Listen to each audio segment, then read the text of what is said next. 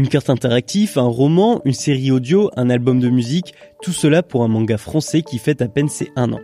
Plus qu'un manga, un univers. Vous l'aurez peut-être compris, dans ce nouveau chapitre du podcast, nous recevons Cab, l'auteur de Onera. Organisation, méthode de travail, relation avec son éditeur ou même illustratrice, tout y passe. Des balbutiements de la création d'un monde à la naissance d'une amitié scénariste-illustratrice en passant par la professionnalisation du métier d'auteur, on retrouve en Cab un créateur déterminé, nous montrant que la chance ça se provoque, et c'est de tout cela dont nous parlons dans ce 19e chapitre de Pain sur la planche. Je profite de cette introduction pour remercier Kana qui a grandement facilité l'organisation de cet épisode. Vous êtes de plus en plus nombreux à suivre le podcast et cela me fait extrêmement plaisir. Si vous aimez le podcast, je vous invite à laisser un avis sur Spotify ou un commentaire sur Apple Podcast, cela nous aide énormément. Aussi, nous avons désormais un Tipeee. Pour ceux qui ne connaissent pas, c'est une plateforme de financement participatif qui permet de financer des projets indépendants comme celui-ci. Alors, si vous avez envie et la possibilité de nous soutenir, n'hésitez plus, le lien se trouve dans la description. Sur ce, je vous souhaite un excellent moment en compagnie de Cab.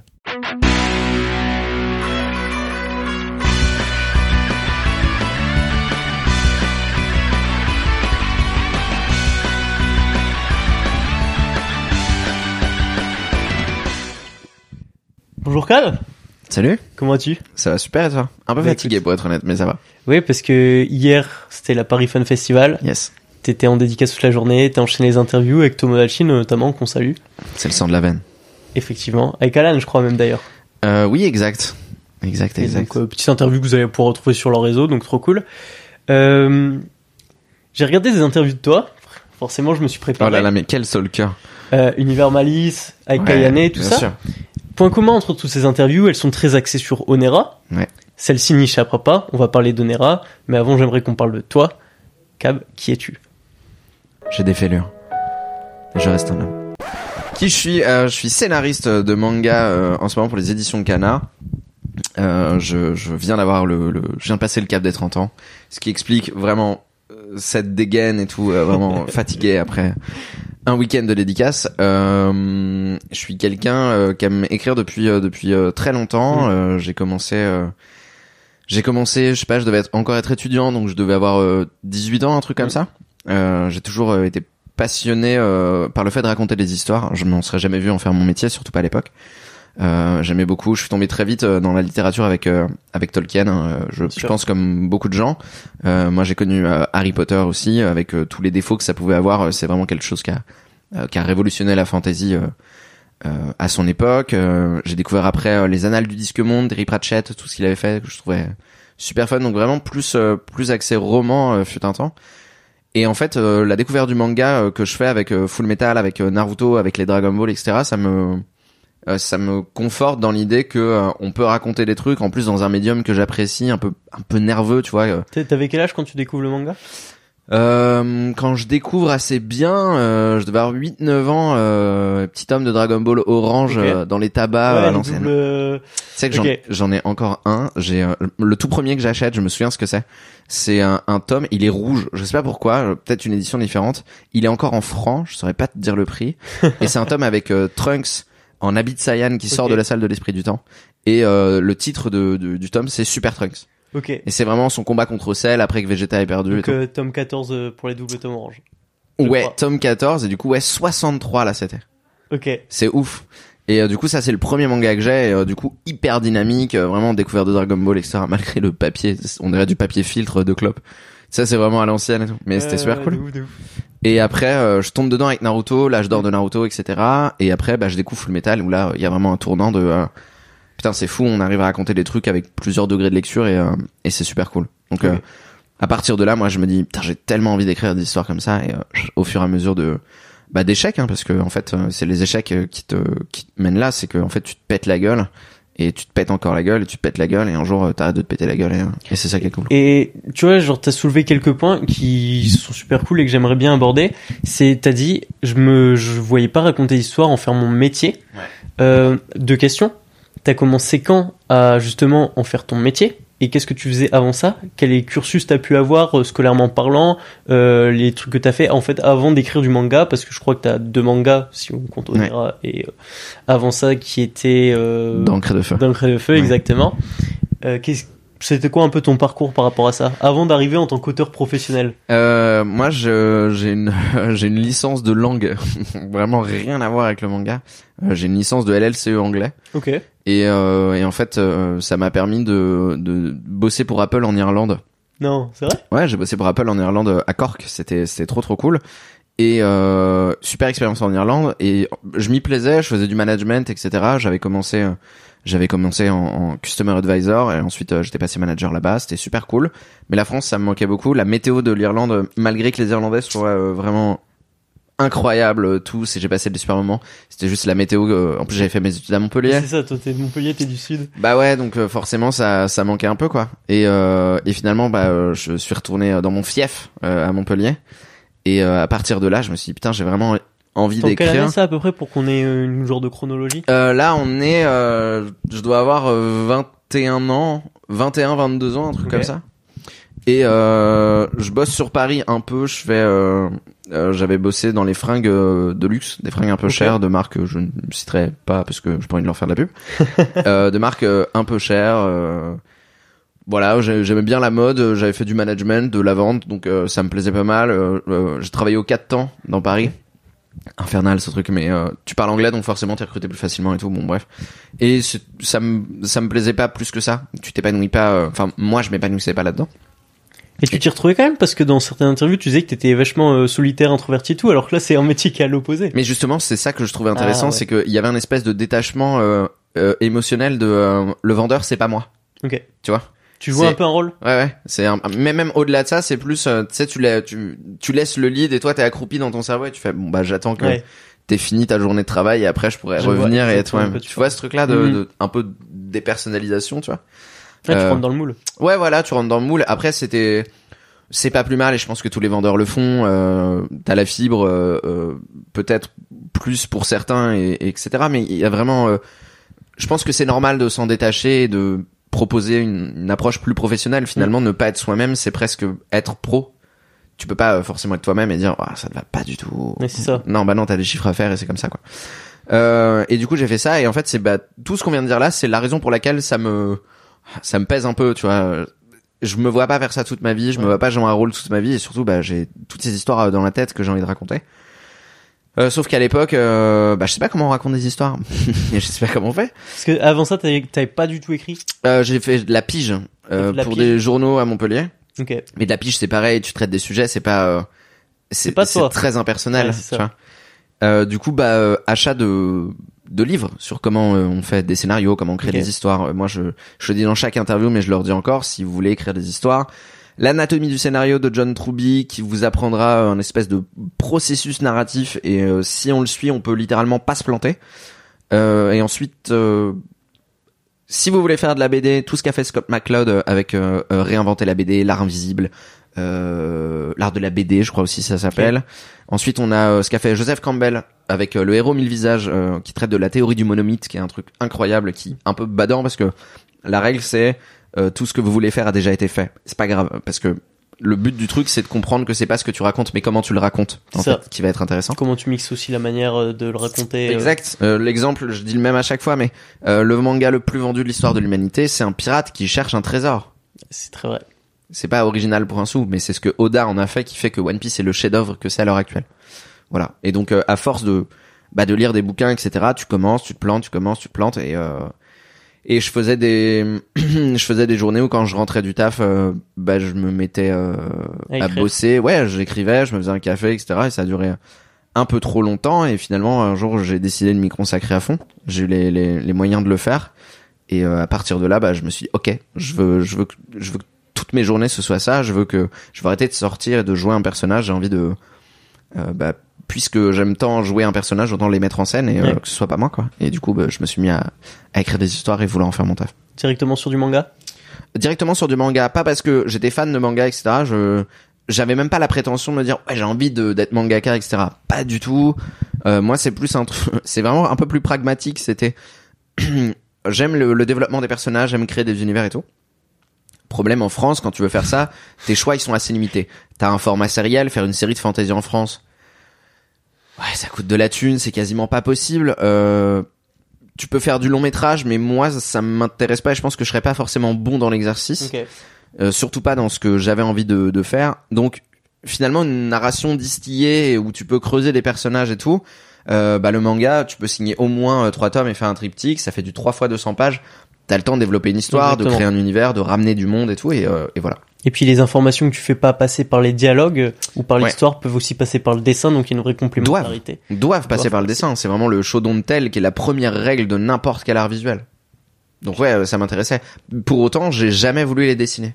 Ok. Ça m'intéresse pas du tout de dessiner. Mm. Mais ce que tu dis dans plusieurs interviews également, euh, toi tu visualises pas du tout quand t'écris tes histoires. Non, non, non, pas du tout. euh, ah, c'est marrant, on en parlait euh, justement là il y a quelques jours avec des gens de chez Cana où on a fait un petit test. C'est euh, tu fermes les yeux et euh, je te dis rouge, qu'est-ce que tu vois? Et ben il y en a qui voient la couleur rouge, il y en a qui voient juste marqué rouge. Ah ok ok. Bah moi je vois juste marqué rouge. Si tu me demandes de- d'imaginer, euh, euh, je sais pas là, un dinosaure qui crache du feu, à part, euh, je vais, mon cerveau il va chercher une- un souvenir de Godzilla.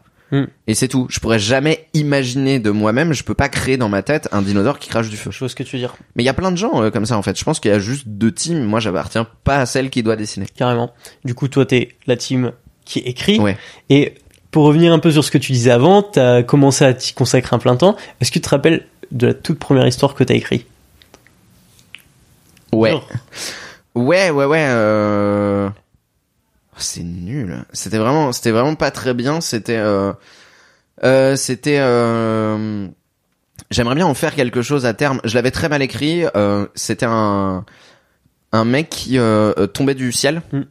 et en fait euh, le, le, le- il avait un espèce de poids euh, de poids sur les épaules de euh, de, des attentes des autres, etc. Et euh, il y avait tout un dialogue sur- quand il tombait du ciel où il disait que euh, il entendait sans cesse la voix des gens lui demander de faire ci, de faire ça, etc. Et qu'en fait ça, ça lui pesait tellement que euh, il arrivait même plus à penser. Et il disait que euh, ce bourdonnement infernal, c'est comme le, le bruit du vent. Mm. Et en fait, il y avait un cut où on le voit tomber, on pense qu'il va toucher le sol, et en fait, euh, cut, et en fait, il ouvre les yeux et il est au milieu d'une foule. Ok. C'est ça, euh, c'est ça le truc, c'était de euh, de Donc dire. ça euh, pourrait faire l'objet d'un petit one shot. euh, mais même pas, je pense que ça ferait l'objet d'un strip d'une page. strip, ouais. Euh, ouais, ou si je le développais, j'aimerais bien en faire une, une BD. C'est une histoire que j'ai toujours en tête, mais narrée très, euh, très différemment. Mais euh, Bien sûr, bien. hein, ça évolue aussi avec l'expérience que tu peux avoir, avec euh, Ouais, les acquis que tu vas avoir en développant d'autres histoires, et ce que tu vas apprendre, ça va permettre de justement retravailler ce concept de base et, tout à de, fait. et de le rendre digeste. Ouais, et puis en plus de ça, il y a eu un truc de l'ex- l'expérience m'a fait penser à terme que euh, en fait ce que je décrivais, je le comprenais pas à l'époque, mais c'est vraiment quelqu'un qui est en dépression en fait. Mm. Euh, qui s'entend plus, qui euh, qui se sent seul même dans la foule, etc. Et je pense que ça, je l'ai je l'ai compris au fur et à mesure du temps. Et là, si je le faisais, j'aimerais bien en faire un, une histoire qui justement traite de la dépression, euh, en étant en essayant de pas être maxi cliché, etc. Mais euh, ouais, j'aimerais bien euh, j'aimerais bien emprunter ce truc-là, faire un truc un peu onirique. Voilà. Ok, hyper stylé. Ouais, s'il y a des éditeurs euh, qui sont intéressés. les, plus, les projets se multiplient. Ouais. Et euh, donc là, on est sur une histoire où consciemment, tu sais aussi que tu l'écris pour toi. Ouais. C'est pas c'est l'histoire où tu dis, bah ok, j'ai envie d'écrire, je mets sur papier, ça me permet de trouver euh, un peu ma plume, tout ça. Ouais.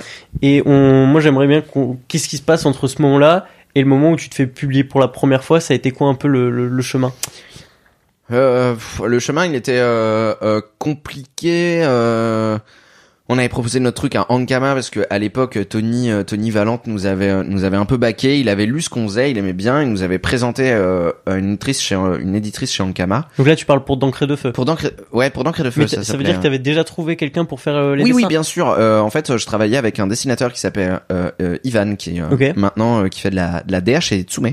Ok, Euh, hyper stylé. hyper stylé. Et, euh, et on avait on avait ce, ce projet là tous les deux.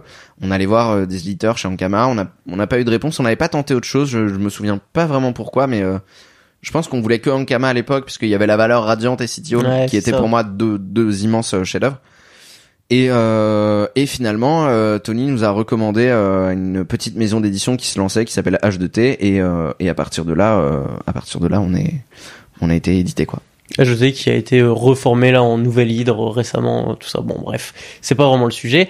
Mais euh, là, je trouve que t'as quand même sauté une étape. Ouais. C'est euh, t'écrivais des histoires pour toi, mais qu'est-ce qui s'est passé pour que tu te dises, ok, maintenant je veux, je veux en vivre, tu vois? Mais en fait, je voulais pas en vivre. Moi, j'avais pas ce, j'avais pas cette ambition-là. J'étais pas dans un truc de, euh, j'ai envie de gagner de l'argent Mm. avec et tout. C'était, euh, euh, je voulais trop les partager. Ok. Et en fait, je savais pas comment on faisait pour les partager à part euh, l'édition quoi. Euh, On avait mis, on avait une page Facebook à l'époque, tu vois, donc c'était vraiment. Forcément. Bah ouais, on postait dessus. Euh, pff, je croyais qu'on avait même pas Instagram, c'était infernal. Oui, J'étais déjà très en retard à l'époque. et en fait, euh, bah on postait dessus, mais c'est c'était pas. euh, tu peux pas poster 200 pages dessus, ça n'aurait pas de sens. Et du coup, on s'était dit, mais le seul moyen de pouvoir partager ce truc-là, c'est d'être publié en fait. Bien sûr. Pour toi, Mais, euh, euh, Ouais, mais c'était plus un truc de euh, putain, mais j'ai une histoire. En plus, les dessins ils sont formidables et tout. euh, comment je fais pour euh, pour la partager aux gens? Le fait de gagner de la thune avec et tout, c'était pas. c'était pas l'objectif premier.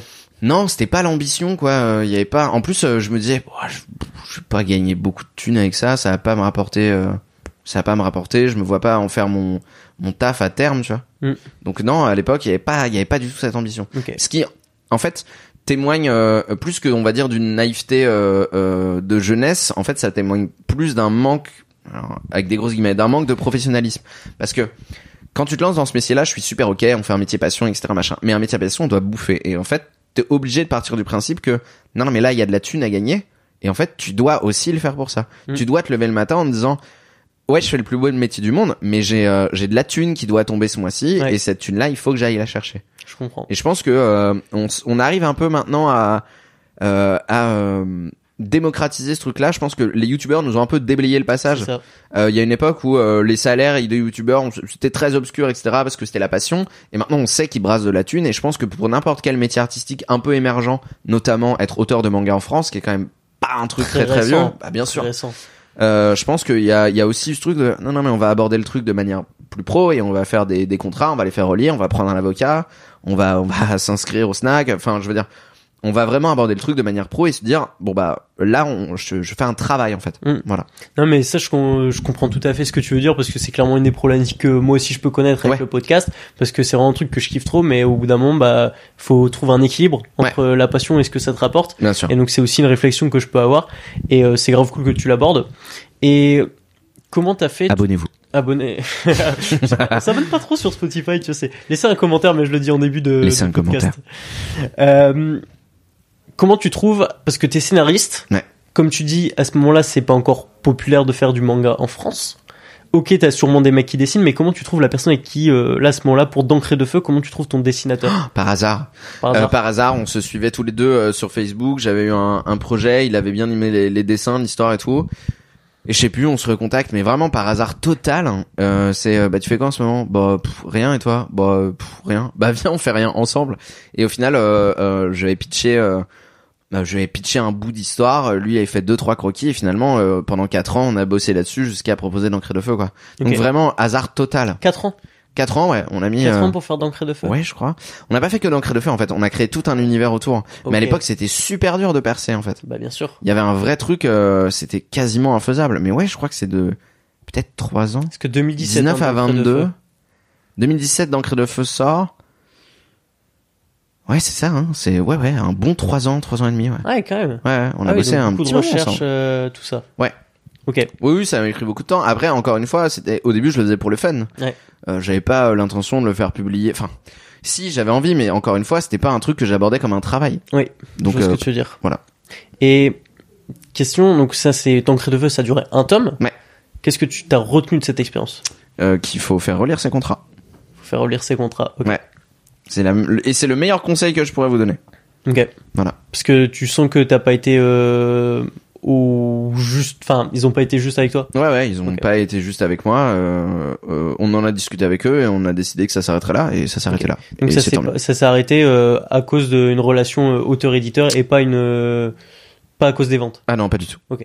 Parce que Enfin, je, je, premier, je connais, euh, je connais pas les ventes. Je sais Ok. même pas si c'était satisfaisant, etc. À la, rigueur. euh, était. Oui, parce qu'à la rigueur, en fait, je m'en fous. euh, C'est pas parce que c'est pas parce que tu vends pas que t'es pas, enfin, et que t'es pas payé. Il y a, il y a une, Mm. euh, euh, il y a une notion de d'avance sur droit. Il y a une notion de plein de choses, etc. Euh, on savait qu'on n'allait pas faire d'avance, euh, avoir d'avance sur droit. On est aussi fautif parce qu'on a signé un contrat sans en connaître les tenants et les aboutissants parce qu'on ne s'est pas assez renseigné.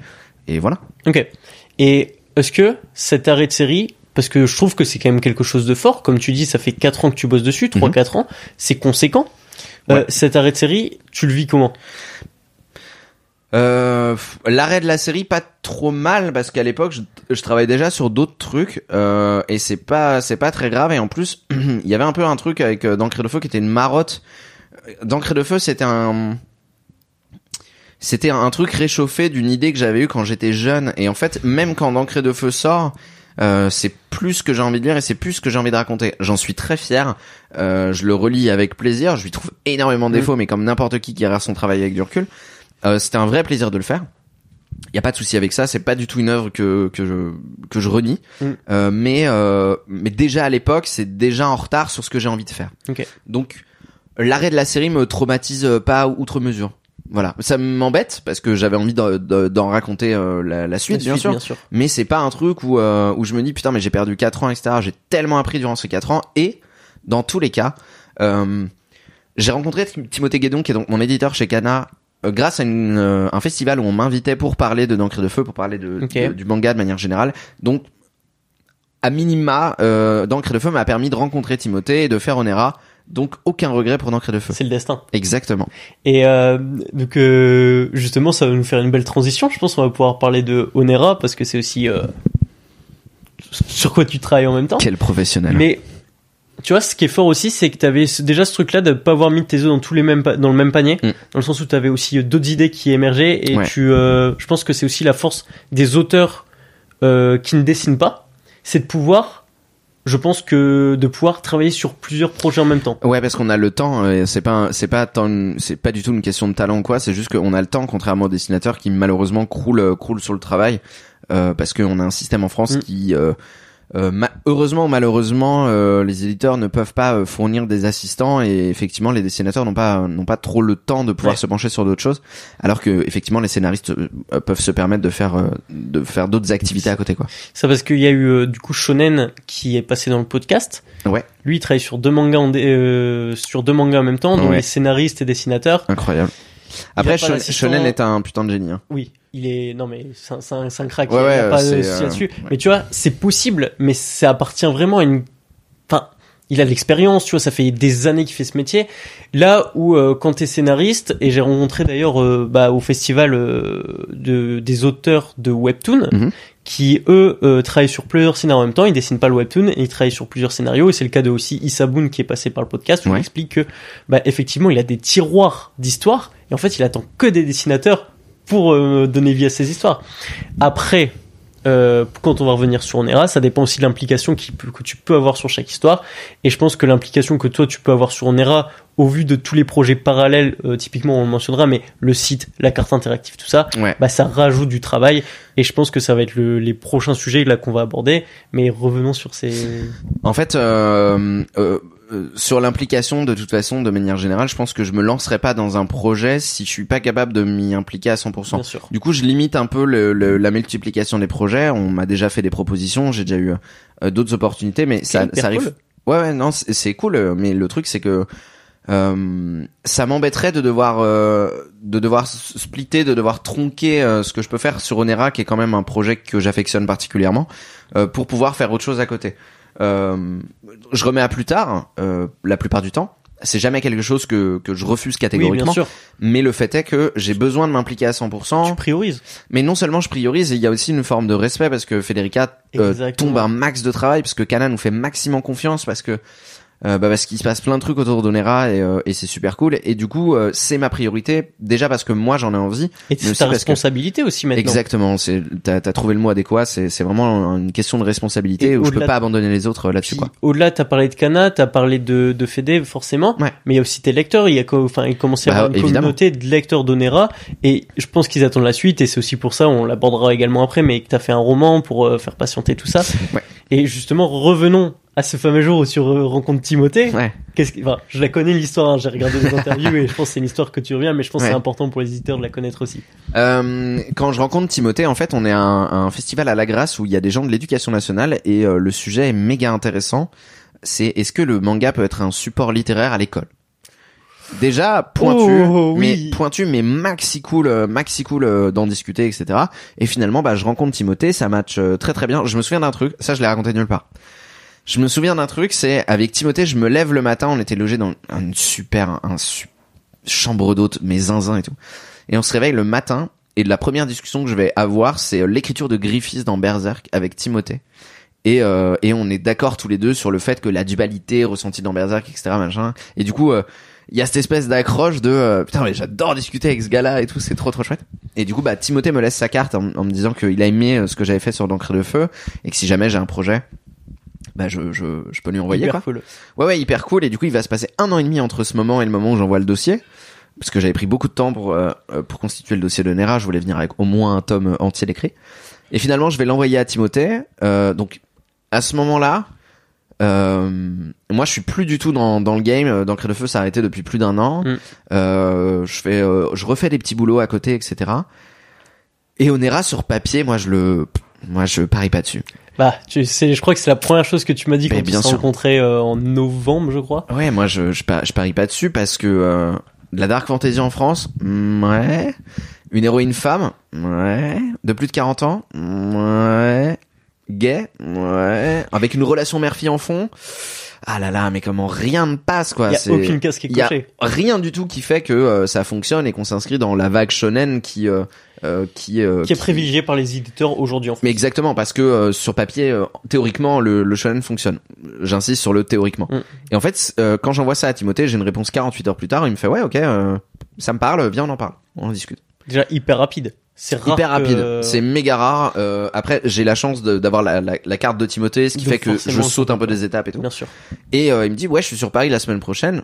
Pareil, coup de bol puisque Timothée est en Belgique.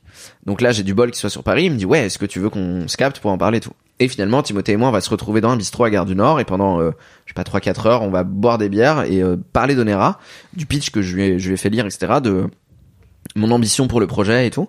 Et en fait, dès l'instant où je reprends le train, je me souviens, je me mets dans le train. Ouais. Et là, euh, je me dis, euh, mais ça va se faire. Je, je sais pas, il y a une vibe qui me dit, euh, je suis sûr que ça va se faire. Alors que j'ai rien. Ah oui, parce que dans le dossier, je précise, il n'y a pas de dessinateur. Donc sur papier, mais tout est nul. Tu vois, c'est Et vraiment. tu, tu bah. les avais écrits en mode quoi En mode script comme tu fais aujourd'hui ou Euh, ouais, euh, ouais, j'avais écrit un script vraiment pro, Ah oui. etc. Ouais, ouais. donc, euh, même pas en mode un peu narré et tout, vraiment script brut. euh, Script brut, Wow. pitch, note d'intention. Vraiment, Ok. euh, tout ce qui est pas plaisant à lire, quoi. Ouais, Vraiment, très euh, brut. Ah ouais. très- ah ouais. ouais. Euh, et du coup, euh, je repars dans le train, je me dis ça va se faire, on reste en contact avec Timothée, et à partir de là, je le sens hyper impliqué, parce va faire passer des castings euh, à plein de dessinateurs, il y a eu des Espagnols, il y a eu euh, des Français, il y a eu des Italiens, et, et finalement, eh bien, c'est le dossier de Federica qui va, euh, qui va rester, et qui va nous convaincre tous les deux euh, Ouais. instantanément. Ouais, tu, ce que tu disais hein, dans les autres interviews, tu cherchais un trait brut, mais elle, elle a réussi à ramener un trait brut, tout en gardant de l'émotion dans Ouais, ses dessins et tout. Et c'est vraiment euh, ce qui avait été abordé, notamment avec euh, quand tu avais fait l'interview avec euh, Kayane, Mm. où t'expliquais, enfin où il y avait, elle faisait beaucoup de parallèles avec The Witcher. The Witcher Ouais, exactement, les inspirations, tout ça.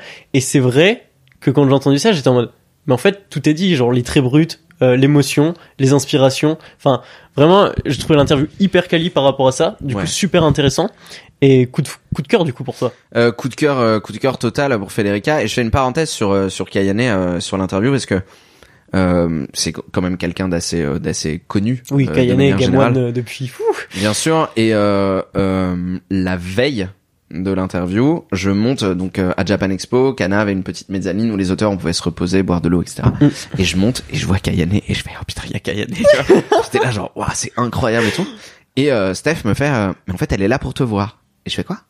Et en fait Kayane est venue la veille pour se présenter euh, avant l'interview le, le, le tome. et euh, acheter le tome d'Onera pour se renseigner, parler 5 minutes avec moi, etc. On a on a bu un café et tout, et j'étais là genre waouh, c'est tellement euh, professionnel de sa part, tellement gentil et Ouais. tout, euh, d'une bienveillance euh, sans borne, et, euh, et j'ai passé un super moment Et avec. ça euh, se voit, hein, interview. l'interview, t'avais, t'avais les petites étoiles dans les Ouais, yeux. ouais, ouais, bah, Bah, vraiment parce que t'avais la voix cassée, mais les étoiles dans les yeux. Explosé, mais euh, mais c'était un, un super moment et, euh, et j'ai adoré partager ce moment avec elle. Ouais, bah, hyper cool. En vrai, ça s'est vu. Moi, j'ai bien kiffé l'interview, donc hyper cool. C'était très chouette.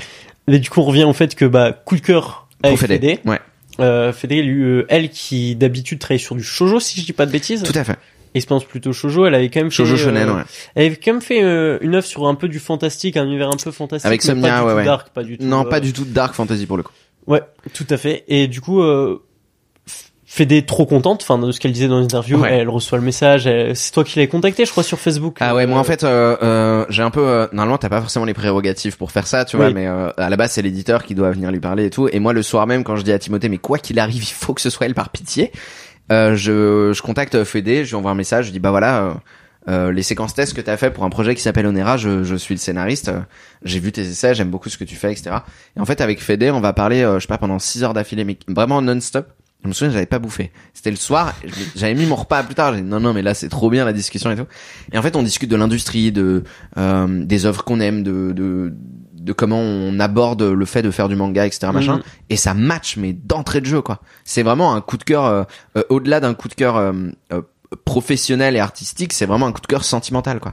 Et, et là, ce qui est fou, c'est que tu dis finalement la, la licence d'anglais, euh, elle était la bienvenue. Ouais, putain la vache, parce qu'on on communique que en anglais. Alors Au Federica. début, au début, maintenant. euh, Au début, parce que Federica, euh, en fait, a pris des cours de français dès l'instant où elle a signé pour pouvoir interagir avec les lecteurs, ce que je trouve incroyable. Et, et je pense qu'on peut souligner euh, quelque chose, c'est que toi aussi t'as ta part à jouer là-dedans. Je lui ai demandé, euh, écoute, je fais une interview avec Cap, tout ça. Euh, Qu'est-ce que tu veux me dire sur lui? Elle fait, bah il m'apprend le verlan, Ah putain la vache, ouais, c'est vrai en plus. Alors, parce qu'elle comprend pas les auteurs. sinon, Ouais. enfin, les- alors attends, oui c'est vrai. En fait, bon alors, l'anecdote est plus longue que ça, mais ah putain, ah je m'y attendais pas à celle-là. Euh, on était euh, à une soirée, on était pour les 20 ans de Mommy à Metz. D'ailleurs, je leur fais un coucou s'ils passent par là. hyper cool. On était pour les 20 ans de Mommy, on avait été invité là-bas, c'était génial. Et en fait, euh, on discute avec euh, Malcolm, qui est donc euh, le dessinateur de Vanupier, Mm. Et on discute tous les deux et on se met à parler en verlan. Et du coup, euh, Fédé nous arrête sur un truc euh, et on lui dit, euh, elle nous dit mais c'est quoi ouf? Et on dit mais c'est fou à l'envers. Et elle fait ah mais je comprends pourquoi les gens ils disent ça euh, quand ils viennent nous voir en festival machin. Et là, avec Malcolm, on se dit putain mais il y a une pure idée à faire là. On va lui apprendre tout ce qu'on sait en verlan. On est complètement mort, vraiment. On est bourré mais comme pas possible. Et on va apprendre à Federica mais tout ce qu'on peut en verlan. Et mais le verlan n'a aucune logique. Ouais. C'est c'est inexplicable pour quelqu'un qui est pas français. Ça n'a aucun sens. Et du coup, Fédé maintenant, des fois quand je lui envoie un truc, elle, elle me demande de valider un truc. merde. Elle me dit si merde et je suis là genre ah c'est trop bien. C'est génialissime. Incroyable. Ouais ouais, du coup bah, on lui apprend le verlan et à chaque fois que euh, je me souviens d'un mot en verlan, je lui envoie et je lui explique en décortiquant ce que ça veut dire et tout pour élargir son vocabulaire. Et en vrai, ça sert parce que euh, on s'en rend pas compte mais on l'utilise beaucoup euh, tous les jours et c'est vrai que quand des fois euh, les gens viennent nous voir euh, Lecteur complètement. Ouais, euh, ouais, c'est chambé. Bon, c'est vraiment des lecteurs qui ont plus de 30 ans. Mais s'ils disent c'est chambé, tu vois, qu'elles puissent comprendre dans l'idée ce que ça veut dire, tu vois. Donc ouais. Incroyable. Du coup, bah, Cimer, Fede, si tu passes par là. Mais c'est ça, c'est euh, elle- ça m'a beaucoup fait rire quand Ah elle m'a dit ça. J'ai j'ai vraiment, euh, j'ai trouvé ça hyper drôle. Incroyable. Et, et du coup, euh, pour revenir sur les choses un peu plus sérieuses, Ouais. euh, le fait qu'elle arrive à en prendre des cours de français pour communiquer avec toi, même toi dans ton truc, de base t'étais pas serein par rapport à l'histoire qui rentre pas dans les cases tout Ouais. ça. Première nouvelle, Timothée hyper chaud, trop trop cool. Génial. Tu tombes sur une auteure qui est de une, te plaît énormément et qui en plus montre un intérêt mais genre poussé. Enfin, tout le monde ne vient pas prendre des cours. euh, tout Ah ça. ouais, puis il y a pas, il y a pas que les cours, hein. Federica, euh, dès l'instant où elle se met sur le projet, euh, elle me pose 2000 questions sur, euh, sur vraiment tout et rien, quoi. C'est, euh, Fede, elle connaît, elle connaît l'univers sur le bout des doigts. Euh, elle connaît peut-être pas l'histoire, euh, tous les tenants et les aboutissants, parce que euh, c'est euh, un truc que je mets en place au fur et à mesure et que j'ai envie de lui un peu garder. dans ta euh, tête des fois. Ouais. Ouais, ouais, ouais, et puis j'aime bien lui garder deux trois surprises quand même. Euh, mais euh, elle, elle, elle sait comment l'univers fonctionne, elle en connaît toutes les mécaniques et tout, et à chaque fois euh, qu'elle doit faire un truc, elle me demande, ok, bon, la ville, par exemple, il y a une ville dans le tome 1, La ville, on a fait, on en a fait l'architecture complète. La Ah ouais ville, on l'a, on l'a faite en entier, en 3D. Mais On l'a fait en entier pour qu'on puisse se balader dedans. On a fait des quartiers, etc. Et il y avait des quartiers qui étaient mal positionnés, par exemple. Non, c'est pas, ce quartier-là, il peut pas être à côté de celui-là parce que ceci, cela, etc. Machin. La place du marché, elle devrait être en face du Capitole. Sur la carte, elle s'appelle comment? Euh, bah la ville c'est Espero, c'est la ville euh, la ville où, où est January. Et donc la place du Capitole, etc. On a fait une vraie architecture, on a fait un, un vrai euh, et comme des décors en fait si tu veux. On n'a pas fait les fenêtres partout, etc. Mais comme un décor de cinéma où euh, euh, bah tu tu, tu Oui. vois tu pousses et il y a un carton qui tombe. Mais on a vraiment fait ça de manière à ce que ça ait une cohérence graphique, que ça ait une cohérence dans l'espace et tout. Et tout ça, bah, c'est Fédé qui va se renseigner. Le bâtiment, euh, quel genre d'architecture tu veux? Alors là, elle va me demander plein de références. Euh, Fédé, euh, même quand elle va se euh, balader en festival, elle prend plein de photos. J'en ai même reçu hier d'elle, où elle va se balader et elle prend en photo des trucs et elle me fait bon bah ça, ça correspond à l'architecture de telle ville. Est-ce que selon toi ça peut marcher, etc. Machin. Hyper cool. Ouais ouais, c'est incroyable. Elle fait vraiment un taf monstrueux en termes de recherche. Et- mais du coup, ce genre de motivation, parce que on va, le projet est né dans ta tête, Ouais. mais le fait qu'il y ait quelqu'un d'autre qui vienne l'alimenter comme ça, enfin, ça doit être hyper stimulant pour toi. C'est hyper stimulant parce que vu que je suis incapable d'imaginer des trucs, et est-ce que t'imagines euh, la surprise quand euh, moi j'ai une scène en tête quand je la je la vois là, c'est un truc de, oh, waouh, mon univers Ouais. prend vie, c'est incroyable, c'est un vrai truc de, euh, de, de, de naissance du truc, quoi. C'est pour moi, le truc n'existe pas avant que Fede l'ait eu dans les mains. Et le, il existe euh, théoriquement, en fait. C'est ouf, hein. Ouais. Et, et c'est là que je me dis, tu vois, que finalement, euh, Onera, ça a rencontré un public, hein, euh, on en parlera après. Mm. Mais est-ce que cette rencontre, c'est pas aussi du fait, pas à vos individualités, mais à cette complémentarité et cette relation que vous pouvez avoir, tu vois Ouais, en fait, je pense qu'avec Fede, on a trouvé vraiment un truc de, euh, euh, si je dois faire une analogie ou vraiment un truc euh, imagé, ça va être un peu le yin et le yang. C'est que, si tu veux, on va assez se mélanger euh, pour que hum, ce qu'on arrive à faire soit euh, euh, homogène, Mm, mm. euh, tout en, en ayant une espèce de, de, de justement d'individualité, comme tu disais, où on va apporter chacun notre petit truc euh, qui va permettre à l'autre aussi de fonctionner. On Ça. est des rouages qui fonctionnent euh, très très bien. Ça a un défaut quand même ce truc-là. Ok. Euh, et je, je suis très sérieux quand je vais le dire. Euh, ça va être dur de travailler avec quelqu'un d'autre que Federica. Euh, si je Pour bosse toi, sur, ouais ouais, c'est compliqué ouais. parce que on a tellement une alchimie qui fonctionne euh, et il y a des fois on se, je lui dis putain mais là il manque un truc. Elle me fait attends.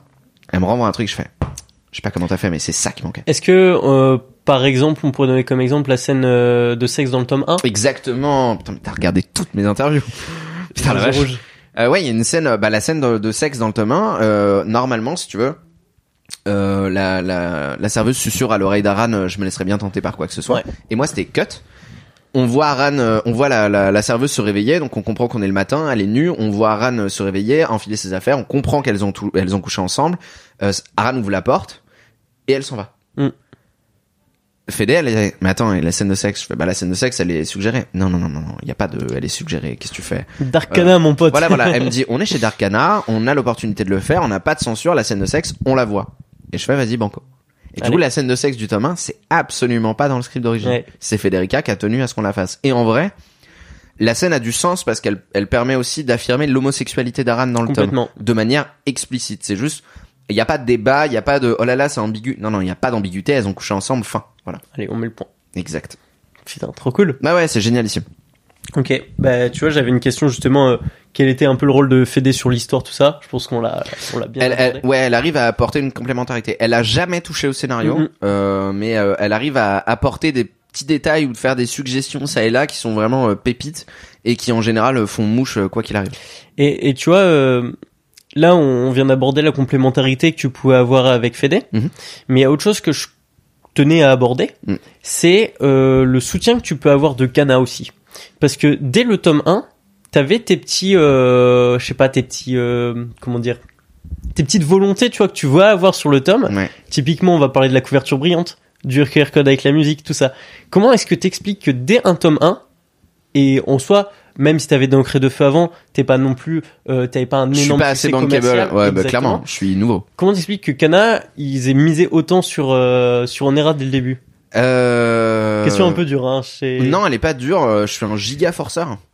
non mais en, en- en vrai c'est ça, c'est que euh, pour te donner un ordre d'idée, on en parlera plus tard, mais le roman est sorti cette année. Ouais. On est en 2023, ok. Ouais. Le roman, j'ai retrouvé les mails. Le roman, je le propose à Timothée en mars 2020. Ok, ça fait trois ans. Ouais. J'ai tanné pendant trois ans pour avoir le roman. Mm. Mais parce que moi, j'avais dit, je veux le faire. Je veux le faire. S'il vous plaît, laissez-moi le faire. Évidemment, en 2020, ça n'a aucun sens de faire le roman. Le manga est pas sorti. Les- on- n'est même pas. euh, je crois qu'on démarre le le, euh, le dernier chapitre du tome 1 Mm. en storyboard. Donc vraiment, ça n'a aucun sens de penser à faire un roman maintenant. Vous êtes encore en frigo. On est on est en maxi frigo même. Hein. Euh, ça ça ça n'a aucun sens, aucun intérêt pour eux même de faire ça, etc. Mais c'est garde ça pour l'instant. On en reparle plus tard. Ouais. Euh, L'album, ça s'est fait euh, parce que, mais pareil, on a forcé, on a dit, promis, c'est une bonne idée. Kana était, vous êtes sûr? Oui, oui, laissez-nous faire, etc. Bon, vas-y, ok, euh, faites-le. Et en fait, ça a été ça à chaque fois. Et au-delà d'être d'être forceur, je pense que euh, Timothée me faisait assez confiance.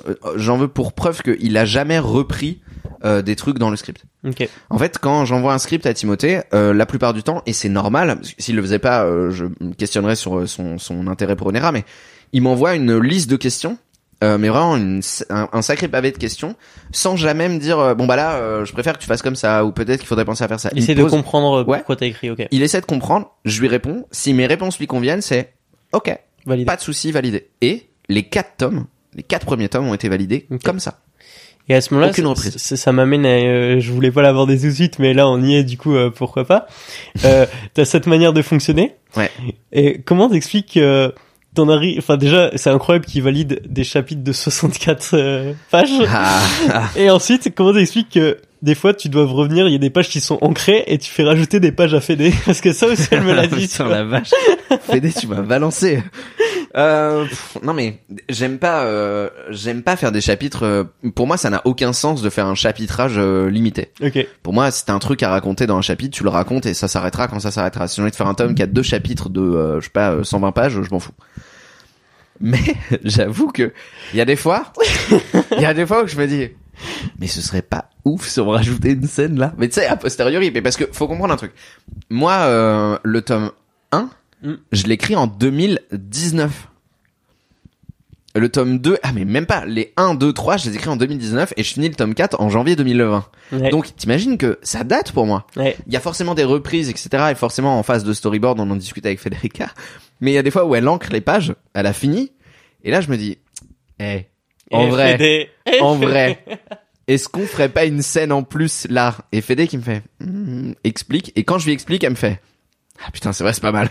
Et du coup elle le fait. Le truc c'est, bah va expliquer à l'éditeur. Alors on aura un peu de retard euh, parce que j'aimerais bien rajouter un truc, etc. Et en vrai, bah ça a toujours été validé aussi. Ouais, c'est ça. Et justement, elle me disait que s'il y avait un certain personnage dedans, elle était ok avec ça.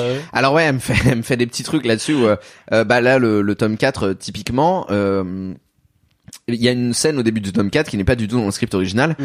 euh, qui euh, qui sera sur euh, Saladin. Je, je peux le dire euh, sans, sans c'est c'est vraiment pas un spoil. Euh, et en fait, Saladin, euh, pareil, on l'a fait apparaître au tome 3 alors qu'il est pas du tout dans le script. Et Mm. j'avais dit à Fédé, eh, viens, on le revoit au tome 4. Et du coup, première question de Federica, c'est, ça me rend combien de pages, euh, tout ça? Et dis, allez, peut-être trois pages. Et après, c'est, peut-être quatre, peut-être cinq. Et finalement, je crois que ça prend euh, quatre ou cinq pages euh, au début du tome 4. Mais c'était super cool à faire et, euh, et euh, elle a été ok très vite parce qu'elle adore Saladin et que c'est un des personnages qu'on préfère. quoi. Putain, incroyable. Ouais. Bah, son message exact pour donner la formulation, j'ai peut-être pas les mots, mais c'était, euh, s'il te plaît, dis à Cap de me faire des chapitres à taille humaine. Là, j'ai essayé, euh, j'ai essayé de lui faire des chapitres un peu. euh, j'ai fait plus de chapitres, mais euh, moins denses, on va dire. Mais Voilà. je comprends. Ok, bah hyper hyper cool. Et euh, pour venir à un truc qu'on n'a pas dit, mais pour préciser, c'est qu'en fait, Onera aujourd'hui, c'est les préquels d'une histoire que t'avais pitché à Timothée Exact. et euh, du coup euh, qui se fait sur les quatre tomes Mhm. qu'on a mentionné. Derrière, il y aura une autre histoire qui va peut-être suivre, on sait pas. Et sinon, euh, juste un tout petit détail parce que les auditeurs le savent pas forcément. Tu l'as dit dans d'autres interviews, mais euh, la musique, tu l'as mentionné. Mais qu'est-ce que c'est la musique? Parce qu'on l'a pas explicité. euh. Et la musique, c'est en fait euh, avec mon pote euh, Alex, euh, on était complètement bourré. Il y a, beau- il y a beaucoup d'anecdotes où je suis bourré Ouais. quand même. Euh, on est complètement bourré et il me fait, eh mais viens, on fait un, un son sur Onera. Et je fais, eh, ok. et on se dit, euh, on, on essaie de, de, comprendre ce que ça peut être, etc. Et finalement, il m'envoie deux trois prods, ça passe plutôt pas mal. On rajoute de l'orchestral, on met Fédé dans la boucle. Fédé elle fait, ouais, je kiffe. Fédé elle se met à écouter ça quand elle dessine et tout. Et euh, il se passe euh, des semaines, des mois, on en discute. euh, Alex m'envoie quelques prods et tout. Et Ouais. finalement, il y a un vrai truc de, eh mais viens, on fait un album. Et moi, ouais, ok. Let's go. Donc là, on en discute avec Kana. Kana est pas maxi chaud au début parce qu'il voit pas trop euh, pourquoi, comment, puis comment on le diffuse. Enfin, c'est complexe. Mm. Et là, on va maxi loin. On leur dit, mais venez, on fait un album et on time les musiques.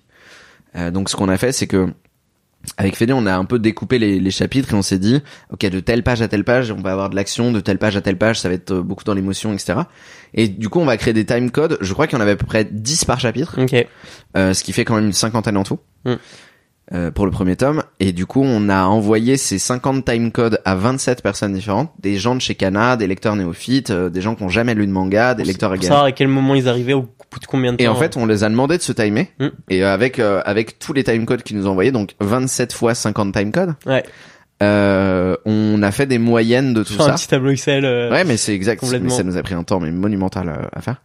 Et après ça, bah, on a choisi les instruments, on a euh, on a été euh, pioché dans des dans des vieux trucs, on a on a essayé de donner un une vraie identité euh, musicale à l'album d'Onera, etc. Et finalement, Alex a fait un travail euh, monstrueux. Ouais. Euh, et euh, le but cool. pour nous, c'était vraiment de l'offrir euh, euh, gratuitement aux gens pour que le, le tome 1 ait bénéficie d'une immersion complète. C'est vraiment un truc de les gars, on a fait un univers il est dense, franchement, il est cool. Nous, on prend vachement de, de plaisir dessus. Euh, venez avec nous et tu sais, tu les prends par la main et tu Ouais. fais, Eh, venez, vous allez voir, je vous jure, vous allez passer un bon moment. Mais de toute façon, je mettrai euh, en lien du podcast Ah, ou sur ouais. YouTube et tout, je mettrai euh, tous les liens euh, affiliés à Onera Mais en fait, euh, te casse sur pas le la site. euh, Ouais, sur le site. ouais, ouais, t'as tout, il y a tout sur le site maintenant. On a vraiment tout centralisé Mhm. là-dessus. Hyper cool. Ouais. Hyper cool. Et tu vois, je trouve que ça fait vraiment euh, très. euh, comme tu le disais, tu voulais développer un univers autour d'Onera. Ouais.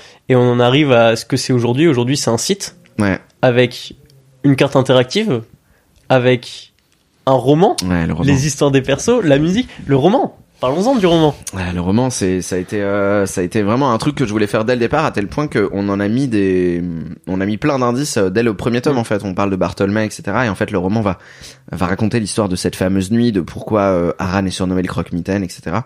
C'était un truc qu'on avait vraiment très envie de raconter.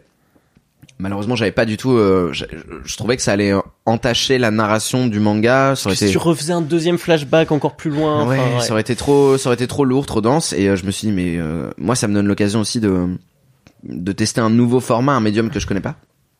Et du coup, euh, euh, du coup, quand j'en parle à Kana, c'est ouais, on va peut-être attendre, etc. Et finalement, c'est revenu sur le tapis euh, l'année dernière euh, à la sortie, qui a plutôt bien fonctionné.